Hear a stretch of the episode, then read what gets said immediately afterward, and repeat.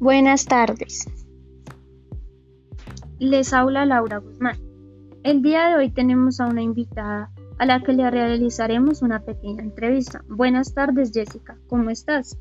Hola, Laura. Muy bien. ¿Tú cómo estás? Me alegra mucho.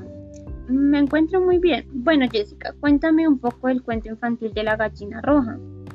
Bueno, la gallina roja es una fábula estadounidense recopilada por recopilada por primera vez por Mary Mappers, la historia está destinada a enseñarle a los niños la gran importancia del trabajo duro y la iniciativa personal. La gallina roja es una fábula muy sencilla que invita a los niños a reflexionar acerca de la importancia de trabajar, que es algo muy importante, y esforzarse para ganarse las cosas, para esforzarse a lograr las cosas. Eh, reseña del cuento pulsado sobre la imagen. Eh, bueno, acá la imagen principal es la gallina. ¿Cómo se gana uno día a día las cosas? Nada, pues se puede ganar si tú no has trabajado. A los niños se les puede enseñar. Desde lo más pequeñito eh, se le puede enseñar cómo alzar una cuchara, cómo alzar su plato donde come, eh, alzar la basurita. Eh, esos son trabajos pequeños que un niño de 3, 4 y 5 años lo puede hacer. Es algo muy importante, lleva como a un desarrollo más avanzado de los niños. Pues me parece un cuento grandioso que algo tan pequeñito lo pueda convertir a una persona, a un gran niño, porque quiere decir que nos ayuda a destacar, como hacer que los niños desde pequeños se esfuercen y lleguen con ese hábito a grandes a a ser organizados, a tener como ese don de adquirir nuevas cosas, como de esforzarse para ganarse cada cosa, lo que sus padres pueden darle y ayudar a eso. O sea, me parece una excelente, una excelente fábula. Jessica, cuéntame qué personajes encontramos en esta fábula. Bueno, en esta fábula encontramos de varios animales, entre ellos el perro, el pato, la vaca, un gato, que son los principales que encontramos en esta historia, en estos personajes. Jessica, y cuéntame cuál es el autor de esta fábula. Bueno, esta fábula es Byron Barton. Es un escritor e ilustrador de libros infantiles. Una persona muy importante, la verdad. Cuéntame en qué fecha fue publicado. Fue en el año 1918. ¿Y qué género abarcó esta fábula? Bueno, el género principal es la literatura infantil de la fábula.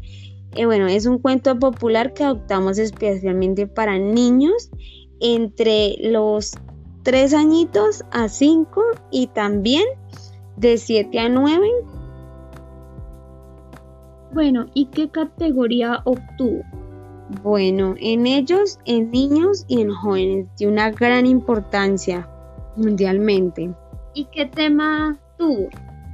Bueno, tuvo la literatura infantil y juvenil, como te lo acabo de decir. Jessica, y cuéntame qué enseñanza deja el cuento de la gallina colorada.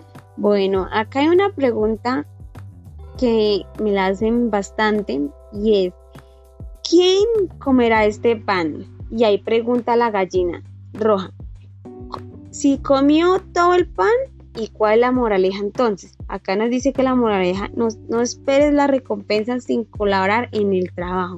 Es algo muy claro y muy sencillo.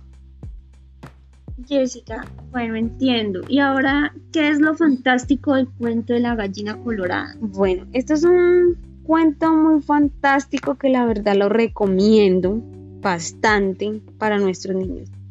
Bueno, este cuento fantástico relata la historia de una gran gallina que encuentra un grano de maíz. Empieza la historia. Le pide ayuda a sus vecinos, que pues en ellos está el perro, el gato, los animalitos, que ya les dije, eh, para sembrar y, y arreglar y pues para cosechar y tener que comer con un grano de maíz pero estos se niegan pues a preferir a descansar, prefieren de quedarse acostados, haciendo pereza y no colaborarle, que por ahí es donde empezamos pues este cuento a cómo los niños hay que enseñarlos desde muy chiquitos.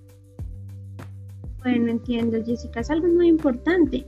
Y cuéntame, ¿cuál es la lectura comprensiva? Bueno, esto es una lectura muy comprensiva para nuestros niños, bastante. La comprensión lectora es un proceso que abarca elaborando el significado al comprender las ideas relevantes en un texto.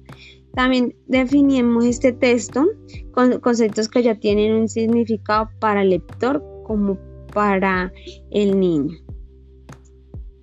¿Esta lectura comprensiva y a la vez tiene importancia? Sí, tiene gran importancia. Eh, ¿Cuál es? Pues leer comprensivamente el contenido, a qué se refiere el autor cada una de las afirmaciones que hace, cuáles son los anexos, las relaciones que unen dichas afirmaciones entre sí. La importancia de la lectura comprensiva abarca a través de ella se quieren mayores, mayores conocimientos día a día. Eh, Jessica, y ahora cuéntame cuáles son los beneficios de la lectura comprensiva en una intensidad pedagógica. Bueno, acá la lectura ofrece innumerables beneficios, entre ellos agudiza la astucia. Bueno, muchos se preguntarán, ¿qué es eso? Entonces yo les voy a responder, es una persona hábil de, para engañar o para evitar un engaño o que tiene la capacidad para lograr un fin de manera artificial. Estimula también el intercambio de información y conocimiento. Ahí la comunicación entre el docente y el niño, que es algo muy importante, o entre el adulto y el niño, de quien se lo vaya a contar.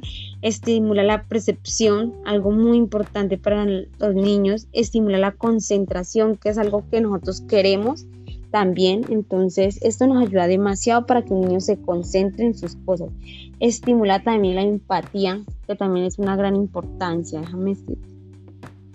Bueno, me parece excelente porque la empatía en un niño es muy importante. Ahora cuéntame cuáles son los objetivos principales de la lectura. Eh, bueno, el principal objetivo de la lectura consiste en desarrollar las siguientes competencias, por ejemplo, la lingüística de leer, saber leer muy bien comprensivamente y saber escribir. Eh, es un correcto uso del vocabulario, que es una estructura lingüística que para nosotros, si tú no sabes leer, no sabes los que te están escuchando qué comprensión tuvo la lectura. Entonces acá es bastante importante la capacidad de comunicarse, el desarrollo social para cada niño. Entonces, acá hay que saber leer para usted mismo poder comprender qué es lo que le quiere enseñar al niño y captivar. Captar el niño capte con solo usted saberle leer detenidamente cada detalle. Es decir, que estás buscando cómo atraer a los niños, captar su atención, que este cuento tome una iniciativa, que sea que los niños se concentren en él. O sea, es algo maravilloso. Créanme que es algo que también recomiendo mucho. Me ha traído bastante esta fábula. Jessica, cuéntame qué consejos le darías a los padres de los niños. Bueno, el consejo principal que los invito a aprovechar esa moraleja, que desde esa moraleja nosotros podemos llevárselo a los niños, motivarlos a colaborar dentro de la casa, con trabajos muy pequeñitos, como se lo dije al principio. Empezando desde tender su cama, desde que tú te levantas, puedes enseñarles al que el niño desde que se levante tender la cama, a levantar el plato cuando tú el niño desayuna, cuando almuerza, cuando come. Es unos valores y desde ahí empieza el trabajo en casa. Entonces, desde mm, algo muy pequeño nosotros podemos, por ejemplo, podemos decirle al niño, uy, vamos a lavar. El niño nos puede alcanzar una blusa, un pantalón. Entonces es un trabajo que estamos haciendo en equipo y que le estamos enseñando al niño para poderse ganar las cosas. No que, ay, me pidieron cualquier cosita, ay, mami, quiero un juguete. Pero hay que saberse que el niño se lo gane que se lo gane, porque si no se lo sabe ganar, ¿qué estamos? ¿Qué le estamos enseñando a los niños? Nada, a ser perezosos. Entonces, no, hay que enseñarles a los niños con el trabajo en casa, como se los dice, desde algo muy pequeño, pasarse. Y esto motiva muchísimo para que adquieran nuevas pequeñas responsabilidades, para llevar, por ejemplo, como se le dije, pues ya la la, a la cocina pues el plato, ordenar sus juguetes, algo muy importante también, que mejor dicho, un niño hace el desorden y que la mamá se lo recoge, no, eh, hay que enseñarlos que si tú desordenas, tú organizas. Desde ahí también eh, llevar su ropa a su sitio. Si te quitó su ropa sucia, hay que enseñarlos a que lleve sus cosas a su sitio, a su caneca, a su canasta de ropa. Bueno, y también ayudarlos a nuestros hijos que sean cada día más autónomos, autónomos, mm, porque hay niños que no los enseñan a ser autónomos y pues déjame decir que la autonomía es algo muy importante. La autoestima es una de las claves para una sana autoestima de cada niño. Bueno, también esta escena eh, nos trae unas consecuencias de nuestras acciones. Si trabajas, entonces tienes derecho a comer. También podemos empezar desde ahí, con algo muy básico. Bueno, Jessica, me parece muy bueno esa parte. Pues es decir que esto ayuda a que los niños se ganen las cosas por mérito propio, a que ellos sean autónomos y pues eso también contribuye mucho a su, a su autoestima. Y créeme que es algo maravilloso, porque hoy en día vemos casos en que los niños eh, sus padres los tienen de consentidos, los acostumbran a que todos lo tienen fácilmente. Y esto lo que quiere decir es que cada uno se gana sus cosas por mérito propio y ayuda a que ayuda al desarrollo del niño tanto como del padre porque lo enseña para beneficio propio del mismo. Sí, Laura, entonces, como lo acabas de decir, estás en lo correcto y a eso es lo que quiere el cuento llevarles, esa idea, esa percepción a cada niño. Y eso te cuenta este cuento. Bueno, Jessica, muchísimas gracias. Fue un placer hacerte esta entrevista y fue una gran reflexión para todos. Muchas gracias. Bueno, muchas gracias. Chao.